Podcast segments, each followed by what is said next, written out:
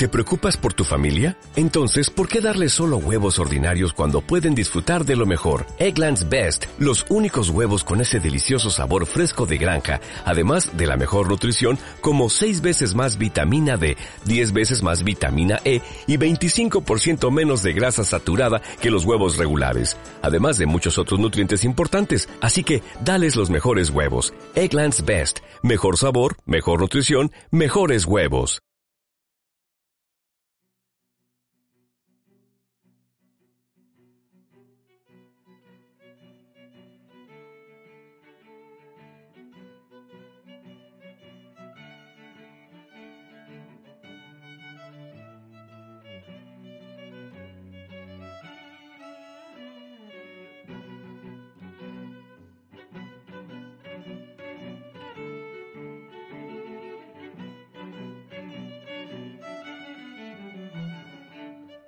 Buenos días, buenas tardes, buenas noches, bienvenidos a Bulos, Falacias y otras historias. El podcast donde contamos qué hay de cierto y qué no detrás de las historias. Bueno, como siempre estamos aquí los hermanos C, Axel y Mitchell. ¿Qué tal Mitchell? ¿Cómo andas? Hola, buenos días. Pues bien, preparado y listo para la aventura. Bueno, venimos una semana más a destrozaros uno de esos mitos que todo el mundo da por hechos y que resulta que no son así y alguna cosita más trataremos. Eh, primero daros las gracias a todos los que nos habéis estado escuchando. El primer podcast, el episodio piloto que hicimos, ha llegado prácticamente a las 100 escuchas. Estamos en 98, así que si hay dos que no hayan escuchado, que lo hagan por favor. Y el siguiente estamos por encima de las 50, así que estamos muy contentos con, con la acogida con la acogida inicial que habéis tenido. Eh, pediros perdón por el audio de, del mes pasado, porque se escuchaba un poquito mal, eh, tuvimos algunos problemas con, con el sonido, se escuchaba de fondo de vez en cuando interferencias y lo intenté arreglar, pero como no soy demasiado manitas con el tema de, de la producción, pues bueno, quedó, quedó un poco un poco incómodo. Eh, creemos que ya lo tenemos solucionado, a ver si este este podcast se escucha se escucha algo mejor. Y recordaros, como siempre, que podéis seguirnos en las redes sociales. En Twitter, Instagram. En Twitter, Instagram. Eh, de próximamente en Facebook. Próximamente en Facebook. Bulos, falacias y otras historias. Ahí estamos. Simplemente seguid y estaréis al día de lo que vamos subiendo, de nuestras publicaciones y de los temas que vamos tratando y demás. Y en iVoox, ya sabéis, darle a me gusta, compartir y suscribiros al canal y hacernos toda la publicidad que podáis, que ahora mismo es lo que nos viene mejor. Es necesario. Gente nueva, gente nueva. Bueno, pues habiendo dicho esto, vamos a... ¿De qué vamos a, ¿de qué vamos a tratar hoy? Vamos a explicar de qué vamos a tratar hoy. Hoy vamos a tratar de la leyenda negra, de una de las leyendas negras de España, de la Inquisición española, de la cantidad de gente que mató, que no mató, que hizo, que no hizo. Pues vamos a tratarlo un poquito por encima. Y en este podcast hemos cambiado el orden de intervención. Voy a empezar yo con el, con el bulo. Desmintiendo el mito. Eh, desmintiendo el mito. Y Mitchell continuará después con. Alguna otra curiosidad. Alguna cosita que se ha traído muy divertida. Pues nada, vamos a empezar con la Inquisición. Lo primero que hay que explicar de la Inquisición es que la española no fue la primera. No. La Inquisición española no fue la primera. De hecho, en el. Empezamos ya fuerte con. Empezamos fuerte, exacto. En el siglo XIII ya el Papa Lucio III eh, lanza una bula para combatir a la herejía valdense del sur de Francia. Entonces, digamos que la primera Inquisición que se crea es la francesa. Si bien es verdad que no tenía una, coherencia tan grande como llegó a tener la española, pero bueno, existía ya desde 1200. Y la Inquisición española no se crea en el Reino de Castilla hasta 1478. 200 años prácticamente. Años antes de la toma de Granada. Efectivamente, ya prácticamente con, con Granada ya ya tomada, ¿vale? Porque de hecho no se autoriza la creación de, de la Inquisición española hasta 1478, pero hasta 1480 no hay inquisidores, tardan tantos años en formarse, ¿vale? El primer tribunal que se crea es el Tribunal de Sevilla, y los tres primeros inquisidores son dos frailes, Fray Miguel de Morillo y Fray Juan Martín, y un doctor, el doctor Medina, ¿vale? Digamos que esto es el, el inicio de la Inquisición. Hay que tener en cuenta que la Inquisición se centra principalmente en perseguir judíos y moriscos conversos. O sea, aquellos que decían que eh, se convertían al cristianismo para permanecer en España, pero continuaban con sus prácticas anteriores, ¿vale? Esto, son, esto es lo principal de la Inquisición. Otra de las cosas que muchas cosas que se dice es que la Inquisición eh, perseguía a musulmanes, perseguía no. La Inquisición solamente tenía jurisprudencia con los cristianos. Un musulmán que estuviese viviendo en España porque fuese embajador de eh, el sultán turco no podía ser perseguido por la Inquisición. Vale, ¿De acuerdo? Eso es importante. Entonces, una de las cosas que se habló y se, se dijo hace poco, bueno, hace poco, hace unos años, con el vídeo este del ISIS del hijo de la Tomasa, Sí, que decía que tenía que vengarse de los españoles porque la Inquisición quemó a musulmanes y demás. cierto. Eso no es cierto. ¿Vale? Pues, Eso es imposible porque la, Inquisición solamente tenía jurisprudencia sobre católicos, cristianos. Claro, entonces los resultados de esta inquisición hacia los judíos o conversos se refleja en caso de Sevilla en el barrio Santa Cruz. Claro, pero por eso, conversos y judíos. Que no, o sea, todo aquello que sea, que, que quisiesen permanecer en España y por cohesión tenían que hacerse cristianos católicos y no lo hacían, ¿vale? La Inquisición eh, lo que vigilaba era eso. Vale. El primer auto de fe que se tiene constancia es un añito después, después 1481. Y se queman a seis personas, ¿vale? A seis. Exacto. Otra de las cosas que también la gente suele confundir es qué es un auto de fe. El auto de fe no es el hecho de quemar a alguien. El auto de fe es la proclamación de las sentencias. Vale. Si alguien quedaba absuelto, también era a través de un auto de fe. ¿Vale? Los autos de fe públicos fueron a menos. Al principio se hacían con mucha en plazas mayores y demás, como tenemos las representaciones de cuadros, pero ya en el siglo XVIII, por ejemplo, en 1700, en, en toda España solamente hubo un auto de fe público. De todo el siglo, un auto de Un fe. auto de fe, exacto, que tampoco eran comunes. Eso de todo el mundo a la plaza del pueblo a ver. ¿A qué? Vale. Exacto, eso fue pues al principio por un tema de, de marketing, ¿vale? Pero que luego eso era muy caro, entonces los autos de fe se hacían de manera privada en las iglesias, Ah, vale. Pero de manera privada. Vale. Nada Al de. principio público, pero luego se pasó a Nada, nada, privado. de, nada de montar grandes fiestas, que vaya todo el pueblo y tal, que es otra de las cosas, otra de las visiones que la gente tiene, que cree que los autos de fe era pues como un domingo de mercado. No lo era, ¿vale? Otra cosa importante. La Inquisición juzga al hereje como un delincuente, porque la herejía era delito, ¿vale? Si el delincuente, el reo, se confiesa culpable de herejía y se arrepiente, se le pone una pena y se le readmite en la iglesia. Vale. ¿vale? Eso de es otra de las cosas, ¿no? Arrepiéntete y te tendrás una muerte rápida. Mentira, ¿vale? O sea, Si te arrepentías, te ponían una pena, una penitencia, la que fuese, mm, de dinero, de eh, latigazo, de lo que fuese, pero volvías al seno de la iglesia, ¿vale? La Inquisición no te tal. Si no, no- mataba a todos por placer. Efectivamente. Vale. Y si no te arrepentías o no tal, se te excomulgaba. Y pasabas a la justicia civil. La iglesia tampoco te mataba, los inquisidores tampoco te quemaban. Te daban a la justicia civil, a la justicia del rey, y el rey era el que aplicaba esa, esa, esa El- pena. El que hacer. Claro, esa pena, ¿vale? Que era la pena de muerte, porque la iglesia no podía matar a otros cristianos. O sea, eso es una antítesis total de, de lo que la iglesia pretende, ¿vale? Entonces, pues fíjate tú todas las cosas que hemos tratado en un momento, Ya estamos quitando todas las muertes de Hollywood, del cine, Claro, estamos claro, quitando claro. todas las muertes. todas las cosas que teníamos por, que tenemos por ciertas, por tal, no son así, ¿vale? ¿Qué pasa? ¿Dónde empieza la mala propaganda? Porque la leyenda negra es todo mala propaganda que se ha ido alargando a lo largo del tiempo, ¿vale? La mala propaganda empieza ya fresquita, fresquita, en 1480 y pico, mil, finales del siglo XV, ¿vale? Ah, 15 años después. Exacto. En Aragón, ¿vale? La corona de Aragón, la Inquisición se forma, pero se la mete en doblada al Papa Sixto IV y consigue eh, Fernando el Católico que la Inquisición dependa de él, no del papado, Vale. ¿vale? Pasamos del poder religioso a un poder político. efectivamente, claro. Cuando el Papa Sixto se da cuenta de esto, dice, ¿cómo? Esto no me mola nada. Y empieza a desacreditar a la Inquisición española en conjunto. Porque ya Isabel ha muerto, Fernando el Católico es el que está mandando en los dos lados. Entonces, ¿qué pasa? Dice el Papa Sixto, nada, nada, la Inquisición española, bajo el mando de Fernando el Católico, está quemando a pobres inocentes y se está adueñando de su dinero y lo único que quiere... ¿Vale? O sea, ahí ya todo. empieza. Fíjate tú ya dónde empieza la, la, La trama. la trama, exacto, dónde empieza la, la mala política, o sea, la mala, la mala prensa, ¿no? tenemos que tener en cuenta que, claro, España empieza a ser a partir del siglo XVI un imperio. ¿Cierto? Con No solo, Felipe II. claro, ya con Carlos I incluso, solamente con lo que tiene América. Eh, Sicilia, Nápoles, toda la zona de Italia que tiene controlada, la zona de, de- de Flandes. Es, es ya un imperio, con lo cual es el enemigo a batir.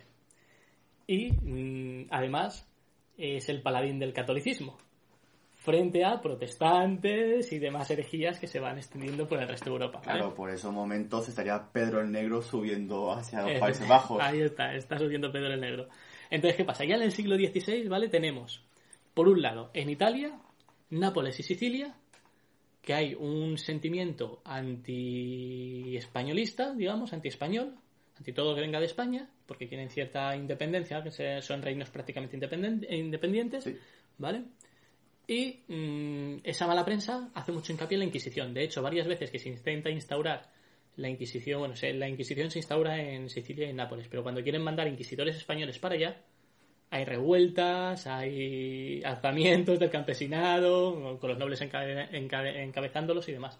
O sea, queremos nuestra Inquisición, no queremos la Inquisición española, queremos la Inquisición siciliana o la Inquisición napolitana. ¿vale? No quieren compartir Inquisición. Ahí está. Pero todo es un sentimiento, o sea, es mezclar la- el sentimiento anti-español con el sentimiento Nacionalista. nacionalista. Ahí está.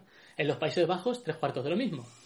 Cuando los Países Bajos se separan de Flandes y empiezan a haber conflictos, mmm, no quieren Inquisición por ningún lado. Más aún cuando se hacen protestantes, cuando se acercan a los protestantes. Con lo cual, en el momento que se acercan a los protestantes, se fastidia ya el tema de... La misma historia de La misma historia, exacto. Muy mala la Inquisición, nos mata, nos quema, mm, son unos salvajes y demás. ¿vale? Malvados. En el siglo XVI también, aquí es donde viene el principal foco de mala prensa de la Inquisición española, que es John Fox, que es, como no, un inglés, ¿vale? Escribe el libro de los mártires. En el libro de los mártires atenta sobre todo contra la Inquisición española, mm, poniendo varios ejemplos inventados, o que le llegaron de oídas, o que demás, y con unas descripciones un tanto salvajes. Y ahí ya él dice que mueren miles de personas a manos de la Inquisición española prácticamente todos los días. Sí, pasamos de decenas o centenas ya a miles, Miles, de de personas. personas todos los días, ¿vale? Eh, entonces, como tenemos el libro de los mártires que se puede encontrar fácilmente buscando un poquito por internet y demás, tengo aquí un fragmento, ¿vale? Voy a leerlo y, y ahora continuamos. No se puede saber una cifra exacta de las multitudes que perecieron bajo la acción de la Inquisición por todo el mundo. Sin embargo, incluso en España, donde la herejía había sido tan erradicada, la Inquisición puede engordar su lista de asesinatos en 32.000. El número de quemados en efigie o de condenados a penitencias, castigos generalmente equivalentes al destierro, confiscación y oprobio para la descendencia, ascendió a 309.000. Como podéis ver, estos números no tienen ni pies ni cabeza. 32.000 quemados en, en tan poco tiempo, estamos hablando de, de eso, en menos de un siglo, son, son una barbaridad. Y igualmente la cantidad de juicios que pone también son, son demasiados. Pero esto no termina aquí. En el siglo XVII se ponen de moda los libros de viajes, ¿vale? Y otro inglés fantástico, Sir Francis Willoughby, ¿vale? Escribe en 1673 un texto de lo apestosa que es España y por qué no venir a visitarlo nunca, ¿vale? Por qué los españoles somos vagos, por qué los españoles somos... Y al final, en, en una parte del texto, hacia el final, ¿vale?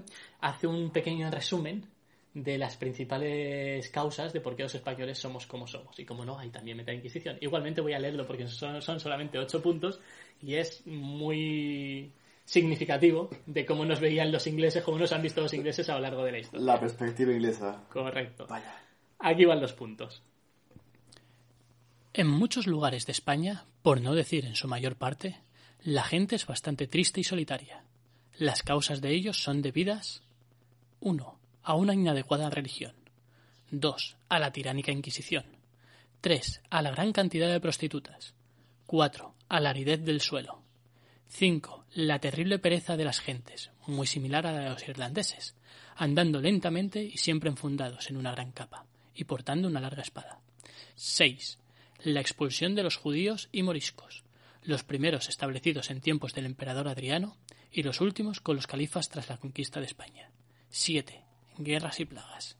Así que bueno, ya podéis ver el, el estima que nos tenía este señor, ¿vale? Y la propaganda, claro. Pues era esto- bonita. Claro, y esto era un libro de era un libro de viaje, o sea, digamos que esto es un libro que ya sí que se empieza a adquirir en estamos hablando de 1673, estamos hablando de que se empieza a adquirir en librerías, que empieza a tener cierta eh, cierta extensión en otros países, es, es una cosa pues en el siglo XVIII, los franceses, como no, cuando hacen la enciclopedia y llega la ilustración, bueno, incluso antes de ¿no? cuando la ilustración empieza a dar fuerte, la Inquisición es la antítesis de, de la ilustración. Claro. La Inquisición es esa iglesia que te vigila, que te... La leyenda negra ya se ha propagado por Europa. Efectivamente, pues en la, en la enciclopedia también hacen referencia a la Inquisición de muy malas maneras, ¿vale? La Inquisición y a la, a la fe mm, católica en España, en particular. Incluso podemos ir más allá. En la leyenda negra vemos cómo llegábamos desde el siglo XV, Hasta cómo el es algo que... 17. Estamos en el 18. Pues en el siglo XIX, en la guerra de Cuba, hay un senador estadounidense, el señor Robert Green Ingersoll, ¿vale? Que en los discursos para apoyar la guerra de Cuba hace referencia a lo cerrado que son los españoles y los fanáticos que son y los pocos avances científicos que han tenido a lo largo de su historia ¿También? y los pocos exploradores que han tenido a lo largo de su historia por la Inquisición y por la fe. ¿Vale? Eh, pondré el enlace de los tres discursos principales que tiene, ¿vale? Que, que los tengo. No voy a leerlos porque están en inglés y no, no controlo tanto en inglés como para hacer una buena traducción.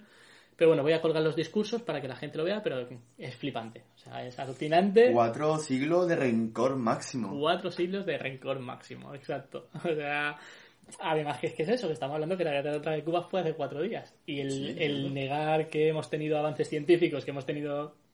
O sea, es increíble. ¿no? Propaganda. Ahí está, la propaganda, la propaganda. Pues esta es la propaganda que hizo, hizo daño a... Que prueba. Claro, lo que nos ha hecho la, la leyenda negra, ¿no? O sea, seamos unos comedores de ajos, que vamos a misa todos los domingos todos juntos y que no creemos nada más que en la fe y en Dios y demás, ¿no? Pues gracias a toda esta mala prensa y demás, pues nosotros mismos hemos cogido un acomplejamiento grave y no somos capaces de, de- de separar realidad de ficción de qué era, qué no era, ¿no? Por eso estamos tratando un poquito este tema. Y ahora te preguntarás, ¿y la Inquisición en el Nuevo Mundo? Y la Inquisición en el Nuevo Mundo. Me alegra de que me hagas esa pregunta.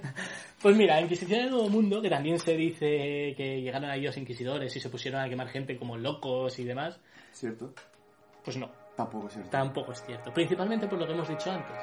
Los inquisidores solamente tenían eh, potestad sobre los cristianos.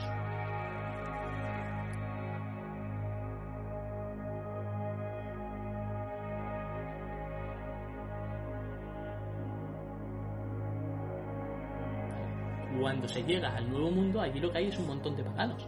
¿Cierto? chamanes, brujería y demás. Pero para eso están los misioneros. Los inquisidores llegan allí y no le hacen ningún caso, porque los consideran de que es gente que tienen que venir al cristianismo. Pero hasta que no sean cristianos, no están dentro de su jurisdicción.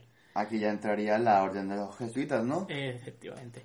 ¿Por qué van los, mm, los inquisidores al Nuevo Mundo? El primer, los primeros inquisidores llegan al Nuevo Mundo en 1519. ¿vale? ¿Por qué? Van persiguiendo a los judíos y a los conversos moriscos que de España huyen hacia allí. Qué.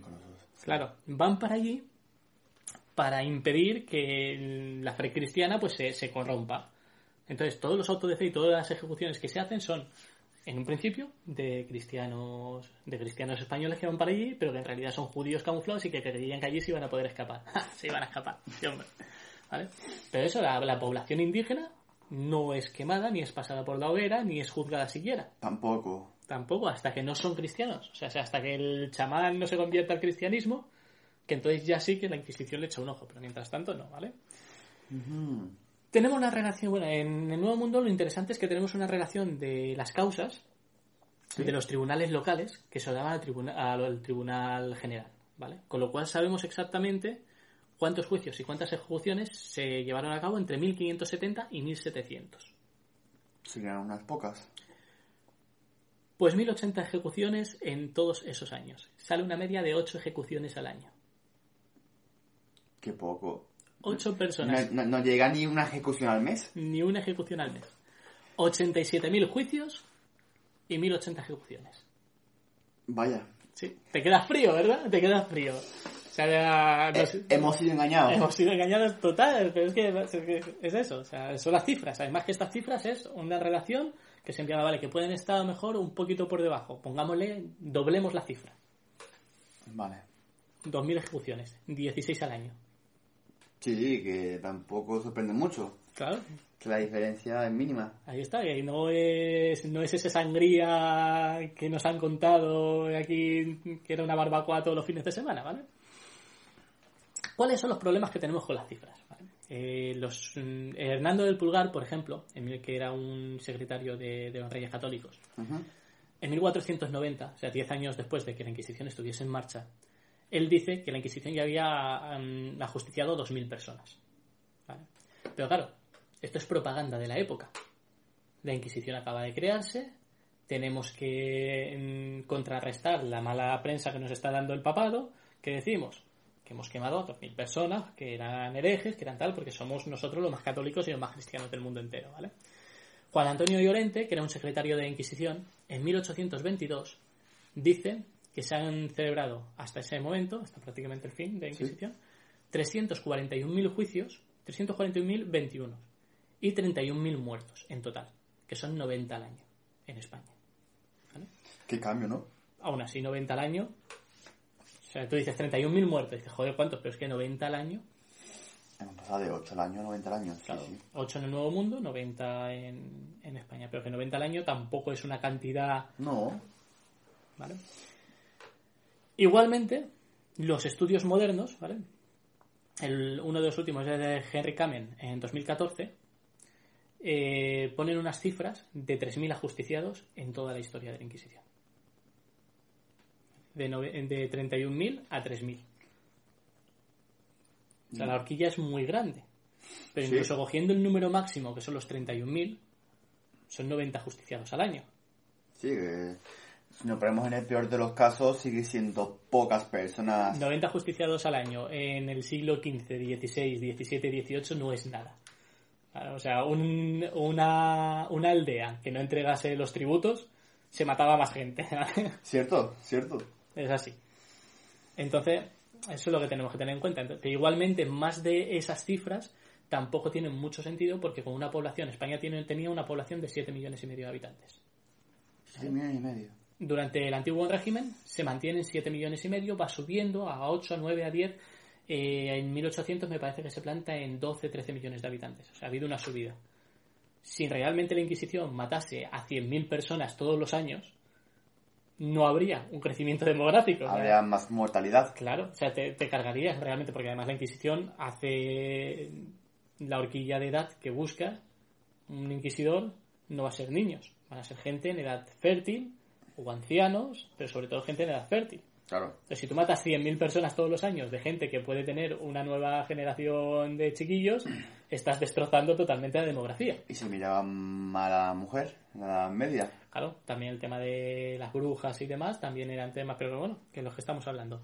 Eh, si hiciésemos una comparación con el resto de movimientos religiosos de la época, eh, luteranos, calvinistas, presbiterianos más tarde, las quemas de brujas, eh, los, los príncipes alemanes, eh, la ciudad de Dios de Calvino, eh, Ginebra y demás, pues nos daríamos cuenta que estos movimientos que estaban creciendo, que estaban naciendo, fueron mucho más sangrientos en un tiempo mucho más corto. Eh, pero es algo que no vamos a tratar hoy porque eso ya es otra historia. ¡Oh! Bueno, señores, y hasta aquí esta primera parte, ¿vale? Espero que hayamos podido arrojar un poquito de luz. La verdad que el tema de la Inquisición española es, una- es un tema muy extenso, pero hemos querido dar unas pinceladas para, para, bueno, para que aquel que tenga un poquito de inquietud entre lo que vamos a subir al, eh, a los enlaces que vamos a subir a iVoox y, y lo que hemos hablado, pues con un poquito de meterse en internet, realmente hay muchísima información de mucha calidad, eh, tanto fuentes primarias como estudios de recientes, que cada cual puede hacerse su propia, su propia idea y formarse su propia opinión. Pero que no nos creamos lo que nos han vendido, lo que ha sido propaganda, porque como habéis podido ver, llevamos mm, el tema de la Inquisición lleva 500 años de Ya. mala fama. Además que si os interesa mirar documentos, fuentes primarias, en plataformas como por ejemplo el Pares, que es una plataforma de archivos de España, ahí puedes encontrar miles de archivos que están disponibles, imágenes y documentos en relación con los autos de fe y la Inquisición española. os invitamos a que vayáis. Por supuesto, igualmente eso, subiremos varios enlaces de estudios y de, y de fuentes primarias para que vosotros mismos os hagáis una idea. Y bueno, ahora vamos a hacer una pausita musical, nos vamos a tomar un descansito, vamos a echar un café, que aunque no lo creáis, es domingo por la mañana y, no tenemos el cuerpo para... Se, se, nota. Se nota y ahora mismo volvemos con... Eh, gente con fuego, locos con fuego. Podría... Piromanos. Piromanos en general. Ahora nos vemos.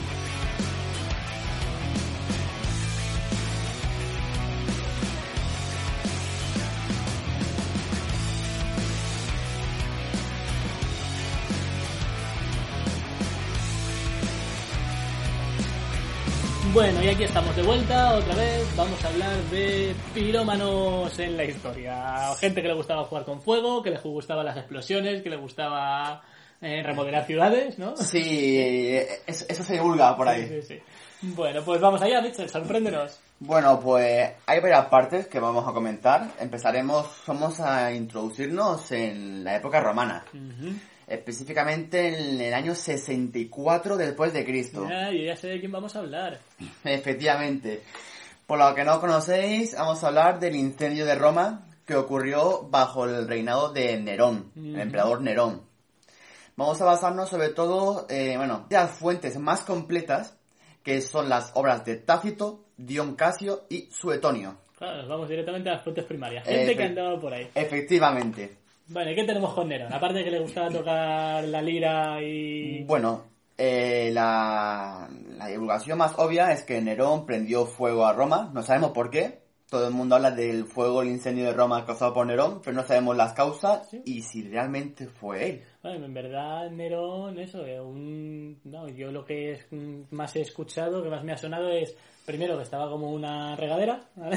Eso sí estaba bien caminado y quería hacerse una villa palatina o algo así, le molestaban las casas de, Roma, ¿no? Vamos a, vamos a ponerlo todo en debate. Primero nos ubicamos en el contexto. El incendio transcurrió en la noche del 18 al 19 de julio del año 64 después de Cristo, en el reinado del emperador Nerón. Eh, comenzó en la parte sureste del Circo Máximo. Para cuando viajéis a Roma, pues os ubiquéis por ahí. Según los documentos de Tácito, la enorme cantidad de material inflamable que el fuego encontró a su paso es de sobra conocida, dado que tanto los tenderetes, puestos callejeros y en mercados, que en ese momento era todo hecho por madera, pues estaba a la orden del día. Claro, tenemos que tener en cuenta que Roma, aunque nosotros tengamos una visión de una ciudad de mármol, sí que es verdad que Augusto ya empezó a cambiar eh, las ordenanzas municipales para empezar a construir en ladrillo y en, y en piedra perecedera, pero todo lo que era la ciudad antigua de Roma seguía siendo de madera y, eh. Roma se incendiaba cada, cuatro días. Claro, y además que estaba mal estructurada porque si entre puestos de madera hubiese muros o bloques de piedra podría evitar la propagación del fuego. Correcto. Pero no, era todo continuo, así que era una continuación del fuego, no se podía parar. También un factor clave fue el viento que provenía del sur y sureste y provocó, lo que acabamos de hablar, la propagación del fuego hacia el norte y noroeste de la ciudad, extendiéndose por el Foro Boario, el Monte Celio, el Monte Palatino, Vía Triunfal y de ahí hasta el Valle Mucio, la Colina Belia y bueno, acabando hasta el Coliseo, el Anfiteatro Flavio, el Monte Fagutal y el Monte Opio. Todo Roma, todo Roma. Bueno, en relación con las pérdidas, ¿hasta qué punto Roma fue devastada? Pues según las fuentes de Tácito, de 14 barrios que existían en Roma, 4 quedaron indemnes al fuego, 3 fueron destruidos y los otros 6 presentaban vestigios de ese desastre. Joder, pues tres barrios enteros de 14 eh, calcinados. No era tanto, porque por ejemplo Dion Casio aumentó la destrucción en dos terceras partes.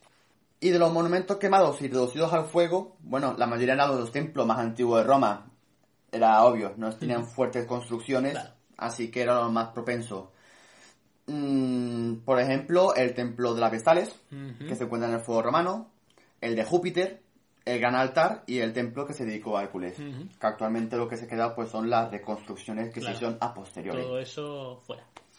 Las causas, aunque no aparezca, la mayoría de los historiadores actuales coinciden en que se desató por azar. O sea, un accidente fortuito.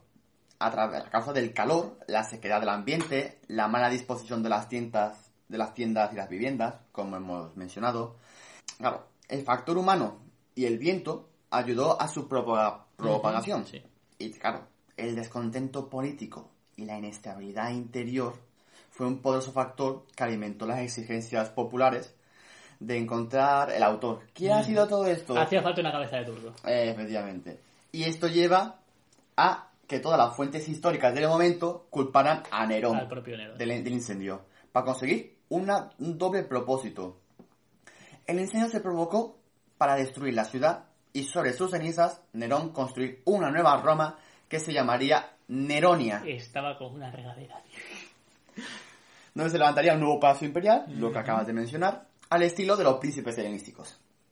Y otra intención, que es que Nerón se había dedicado a contemplar el espectáculo desde la torre de Mecenas, aprovechando el singular decorado, dice, uy, ¡Qué Roma, bonito! Roma se prende fuego. Vamos a cantar un poema que he compuesto, que se llama Toyae Alosis, dedicado a la caída de Ilion. Y ya con la lira, pues se pone a tocar, Claro, ya está. que, vamos, que la fuente dice que es posible. Que, que- que- Que- que- que es exacto, posible. estamos hablando de que Nerón ya tenía la cabeza un poco para allá. Solo el autor de la tragedia, Octavia, que se cree que es un pseudo Séneca, y Tácito no culparon a Nerón. El resto de fuentes sí que dijeron que Nerón era el culpable, pero solo estos dos dijeron que no era posible. Otra tercera causa, que es la más improbable, es que fueron miembros de la conjuración pisoniana. Que digamos que es mm, la conjuración de Pisón en el año 625, que organizaron el verano anterior para poder derrocar a Nerón del imperio sí. y poder gobernar ellos. Así que, por lo tanto, para boicotear la política del último emperador de la dinastía, Julia Claudia, pues intentaron pues prender fuego y culpar a ellos. Pero sí que es verdad que Nerón dijo que habían sido cristianos, ¿no? Eh, exactamente. Ahí que, que fueron... Fue la cabeza de turco pública, ¿no? Sí. Aquí ya hemos pasado de las causas. Ahora, las consecuencias tras el incendio. A Nerón no se ocurre mejor idea que decir, bueno, yo no he sido, aunque haya tocado la lira, yo no he sido. Los dioses no vamos a meternos con ellos. Así que, bueno, ¿quién está surgiendo como nuevo movimiento y que están queriendo convivir con nosotros? Los cristianos, los judíos cristianos. Aquí la comunidad cristiana fue los culpables del incendio, ya que se querían, todo por connotación religiosa, se querían integrar Sí, claro, y claro. como ellos seguían siendo paganos, Claro. si están destruyendo templos paganos, ¿quién puede ser? Los enemigos de los templos paganos, los cristianos Obvio. no le dan ni un derecho a voto, no le dan ni siquiera la oportunidad de que se pueda mm, Estamos, hablar. hablando, pero estamos hablando de Roma. O sea, del eso. imperio romano, qué derecho a voto, que, que, que- what the fuck. Ya Por está, eso. han sido los cristianos, a los leones. No se sabe hasta qué punto Nerón castigó a los cristianos por su primera voluntad, pero les dio mal pelo. No sería hasta con Constantino, que hablamos en el anterior capítulo, A escucharlo, por cierto. claro, que ya sí que tendrían más libertad los cristianos, pero de momento A los leones. a los leones.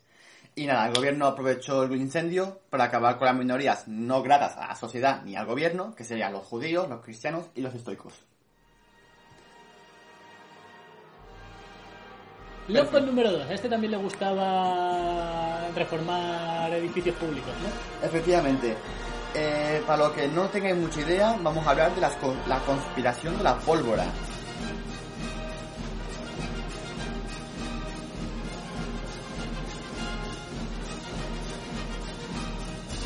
Y para los que no suenen nada de nada de nada la conspiración de la pólvora, solamente tenéis que recuerda, recuerda el 5 de noviembre. Recuerden, recuerden, el 5 de noviembre, conspiración, pobre y dirección. Correcto.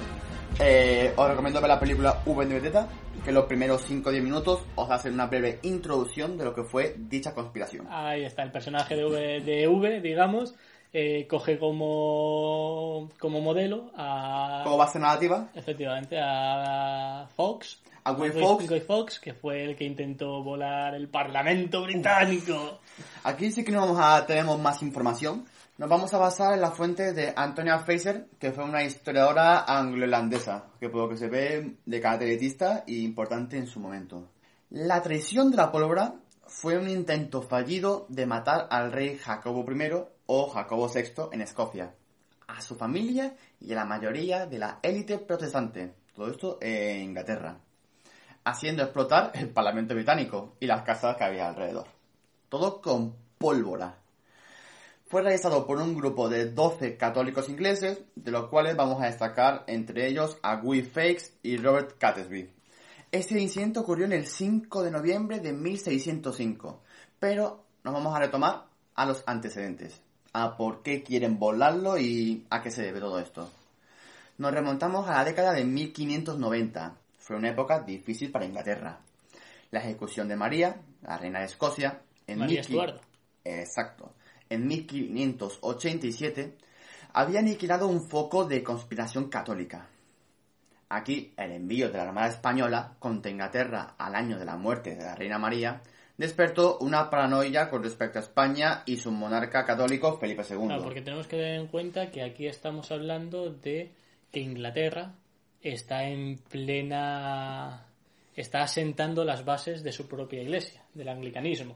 Exacto. Y está Felipe II y el Papa diciendo, venga, no te hagas anglicano, hazte Claro. católico, hazte católico. Con lo cual eso llevó pues un montón de persecuciones a los católicos y Y vamos a ver el árbol genealógico de quién va a gobernar Inglaterra. Antes de nada, me ha hecho mucha gracia cuando has comentado lo de España, la actitud, de, la perspectiva de los ingleses hacia España, ha recordado a que la actitud del protestante inglés con respecto a España, que en ese momento no sería España, sería la monarquía hispánica, se puede resumir en unas palabras dichas por uno de los agentes de Robert Cecil. País desagradable que ofrece poco deleite a una mente virtuosa, salvo por la posibilidad de aprender a aborrecer el vicio, ya que constantemente se tiene allí la ocasión de contemplar su espantoso rostro. Culpa de la Inquisición, seguro. El amor, el amor que nos tenían los ingleses, era una cosa Y más o maravillosa. menos que nos tienen ahora, que es parecido. Sí, sí, sí. En fin, ¿quién va a gobernar Inglaterra? Nos vamos a basar al árbol genealógico de la familia Tudor. Muere Isabel en el año 1603, que fue la, eh, la última representante de Enrique VIII, y muere sin hijos, sin descendencia directa. La, cor- la corona pasaría a los descendientes de las hermanas de Enrique, que serían o Margarita, Margarita, que es la hermana mayor, y María, y los descendientes de Margarita. Problemas. Prohibido el trono a los descendientes de Margarita por ser extranjeros. Escoceses. Efectivamente, Escocia. El marido de Margarita fue Jacobo IV de Escocia. Por lo tanto, no pueden gobernar. ¿Y los hijos de, Ma- de María, la hermana menor? Hay matrimonios dudosos sobre la fidelidad religiosa y sobre Claro. su posible nacionalidad. Porque, Así que... porque necesitan a alguien que sea mm, Puro, pro- puro. y protestante, que no sea católico. Claro. Por lo tanto, ningún sucesor incuestionable al trono. Bueno, ¿Quién puede gobernar? La hija de Felipe II tenía también derechos. ¿Era posible candidata? No. Porque estaba casada con otro Habsburgo. Sí que lo era, lo que pasa es que no interesaba. Pero Claro. si no lo era. Tenía- interesaba porque Claro. no querían que el Imperio Habsburgo fuera a nivel Claro, europeo. que más grande imperio. todavía, pero que la cosa es que realmente sí que tenía derechos. Sí, tenía posibilidades, pero mm, demasiado extensión de estos Habsburgo por, por Europa.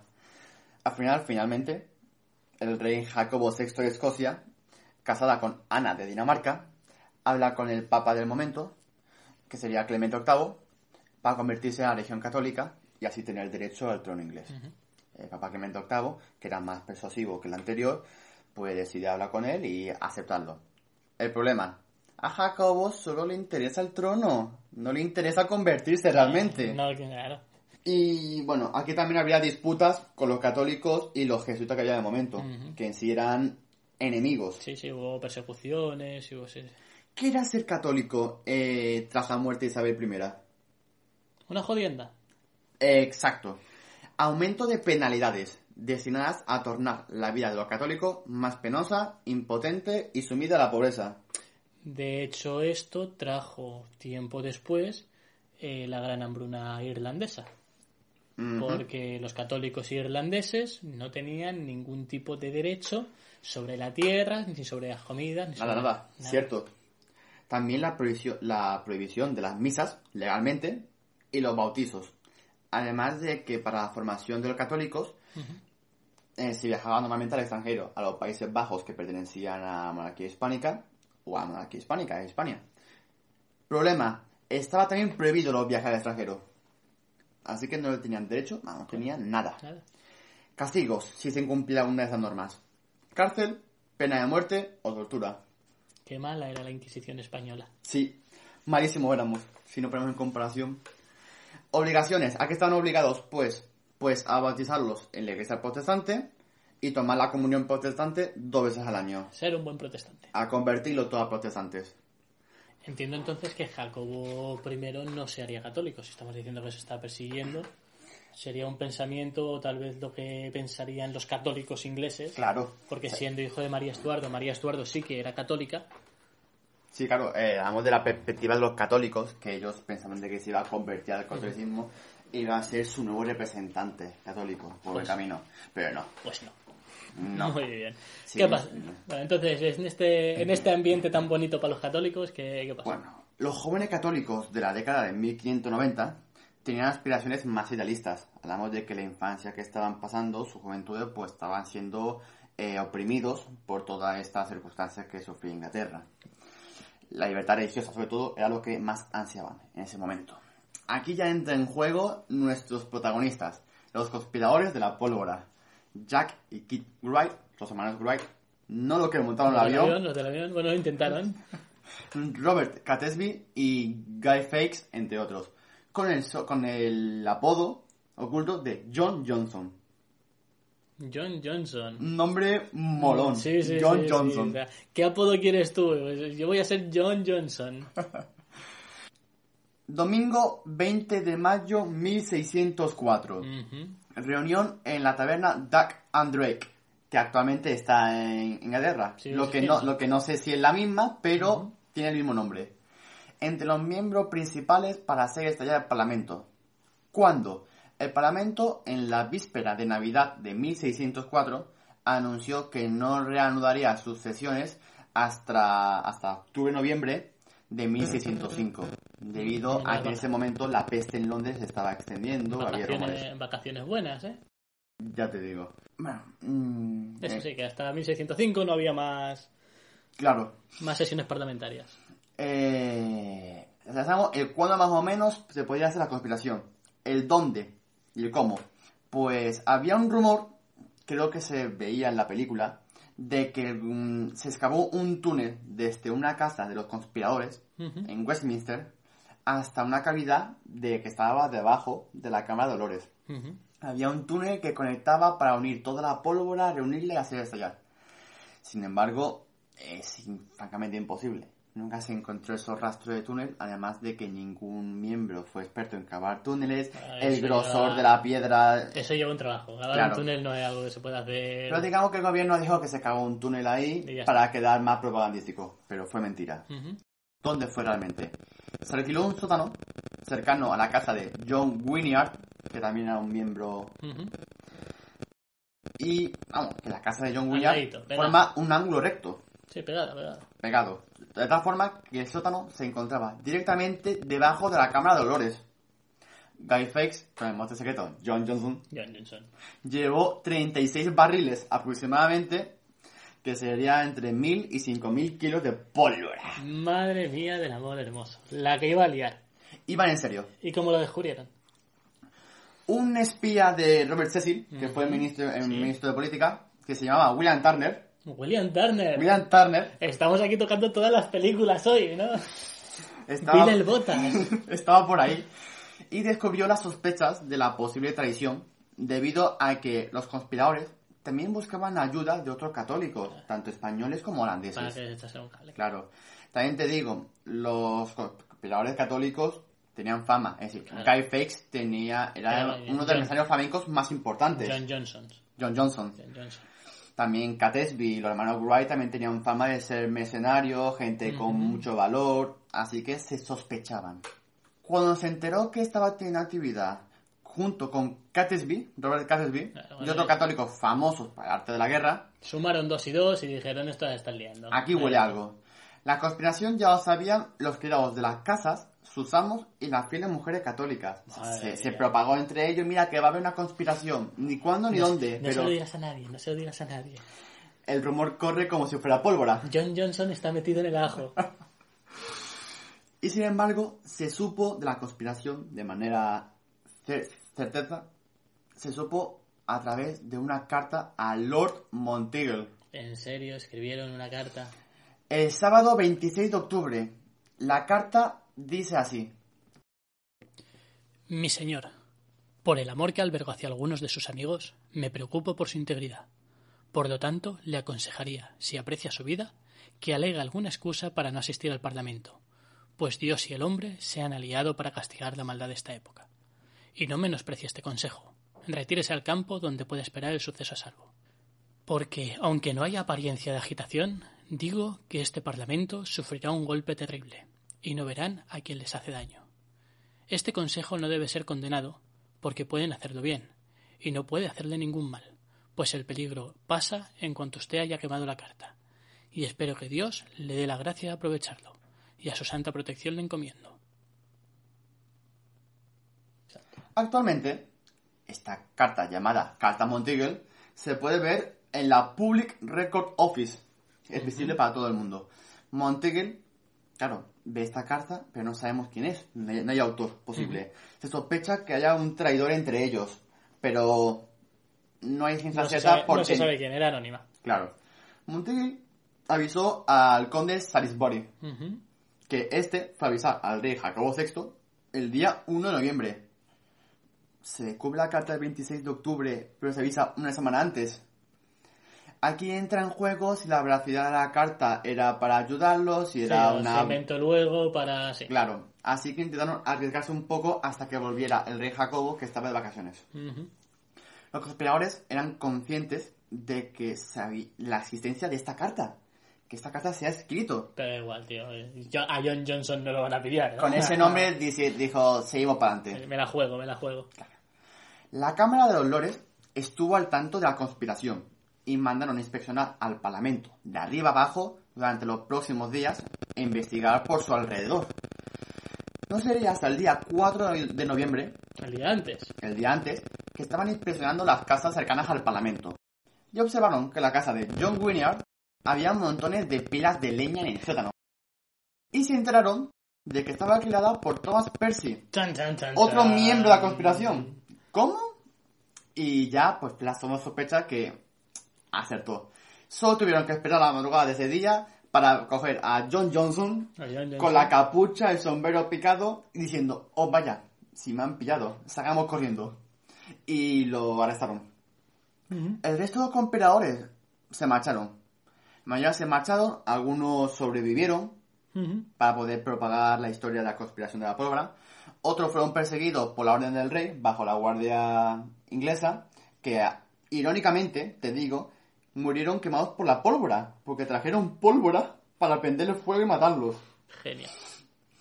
Y Guy Fawkes, John Johnson, fue torturado y ejecutado en frente de del Palacio de Westminster, ahorcado. Es decir, de que no lo mataron ellos, sino se tiró momentos antes de dar el discurso Ahí para partirse el cuello y que nadie viera la vergüenza que se había hecho.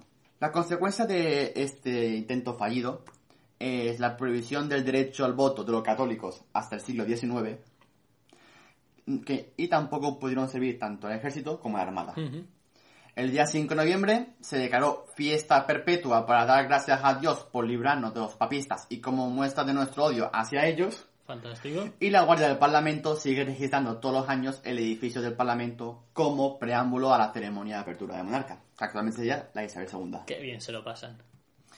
Y aquí tendríamos básicamente, pues, mm, la parte de la cooperación de la pólvora. Otro. Divertidita. eh, claro, claro, claro. ¿Y qué más tenemos por ahí? ¿Qué más vamos a Bueno, hablar? tenemos, eh, vamos a hablar del fuego griego y del lanzallamas, del primer lanzallamas. Vamos a empezar con el fuego griego, en qué consistía y Ya. dónde están los primeros vestigios de ese fuego griego. ¿A quién se le ocurre decir, yo voy a inventar algo para quemar cosas aquí en guerra? Claro. Máquina de guerra, que queme Lo, cosas. lo que no saben que es el fuego griego, si aún no han visto Juego de Tronos, la Sí, el parte... fuego dice- valirio. El fuego, el fuego valirio, pero sin ser verde. Es el Efectivamente. fuego griego. Vale, pues dicho esta idea, el fuego griego se dice que apareció, apareció los primeros vestigios en las guerras navales entre los años 665-674, que tuvieron las primeras batallas navales, sobre todo la parte de Sicilia y Mediterráneo, contra los árabes. Sí, es un invento... Es un, es un invento europeo, te quiero decir, o sea, Sí, sí.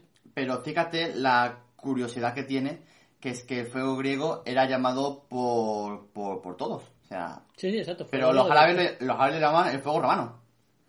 Porque son así de guays. Y ya está. Y ya está, sí, básicamente. Total, este fuego griego, pues tenemos testimonios de, de cómo se hacía. Era todo un secreto, no se podía adivinar sí. cómo puede ser de que se mantenga en el agua y no se, no se apague. Pues León VI, en su obra, su tratado sobre la guerra naval, que se llamaba Naumática, señala las características que tenía. O sea, un, un ensordecedor estruendo, un fuerte y súbito resplandor, que salía de la boca del bronce de un sifón, que en este caso sería un queirosifón, el sifón de mano Ah. que usaban. Sí, lo tiraban como eso, como si fuese una especie de lanzallamas. Nunca mejor dicho. Sí. Ahora sí, hay imágenes de un códice, que son las primeras representaciones de estos sifones y cómo lanzaban el fuego. Lo pondremos en el podcast para que la gente pueda visualizar Se, cómo se parecería, más que un lanzallamas, se parecería al, al chisme que ustedes utilizan para las plantas. Para, para regar las plantas. A la chorrimanguera. En la chorrimanguera. La chorrimanguera. La chorrimanguera de fuego infernal. Claro. Eh, también tenemos casos de Niceforo Uranos, que también sobre la talosomaquia, pues corrobora que alguien hubo ahí para decir, yo lo he visto, lo he descrito y se hace de esta forma. No se podía apagar con agua. Claro. Peor aún, si se trataba de apagar con agua, el resultado era el contrario al deseado. Ardía con más fuerza. Entonces, ¿cómo la apagas? Porque si estás en medio del mar, no puedes echarle arena. ¿eh? Entonces, ¿qué de la, ¿cómo de la apagas? hecho, solamente con privarlo de oxígeno, ahogarlo con esteras de esparto o vertiendo sobre el vinagre u orina vieja, se podía apagar. Claro. O sea, a ver, señores, los ¿Quién- que vayáis a mear, ir meando en este bote por si acaso nos atacan con fuego griego. ¿Quién tiene ganas de hacer pis? Pues ponerse por ahí. Venga. Vale. ¿Qué sustancia componía el fuego griego? En su momento era un misterio, pero a través de estudios posteriores de, de- de químicos actuales, pues dos componentes principales, combustible y comburente. El primero, el combustible, se obtenía mezclando a unos 60 grados centígrados resina de pino y nafta de la región del Cáucaso, a razón de 3 kilos de resina por 25 litros de nafta. Pero la clave era el, el comburente. Y en nuestra, en nuestra opinión, el componente era la llamada magnesia alba. Sí, magnesio. Una sustancia bien conocida en la antigüedad y la Edad Media y que no es otra que el óxido de magnesio. Magnesio, claro. En nuestra humilde opinión como pirómanos, ¿no? Podemos decir que el magnesio mola. Sí. ¿Cuándo se utilizaba? O sea, eh, se utilizó en el siglo VI, en el siglo VI, siglo VII. Sí, hasta pero- el siglo XII. ¿Pero era de uso común o era un arma que no se veía muy comúnmente? ¿Era Era más experimental? ¿Era más...? No era muy común porque, digamos, eh, principalmente fue con el Imperio Bizancio los que tenían ese derecho, sabían cómo hacerlo, cómo por lo tanto era más exclusivo.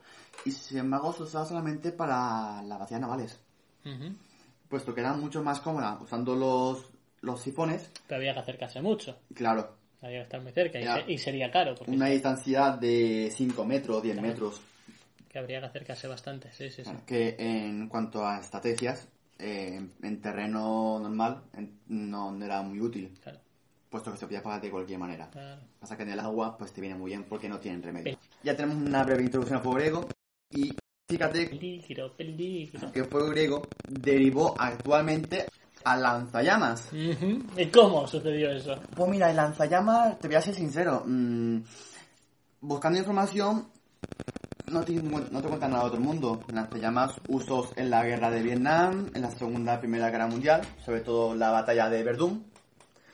E incluso, fíjate, hasta como remedio contra la peste en Perú. O sea, armas antipeste para matar a ratas.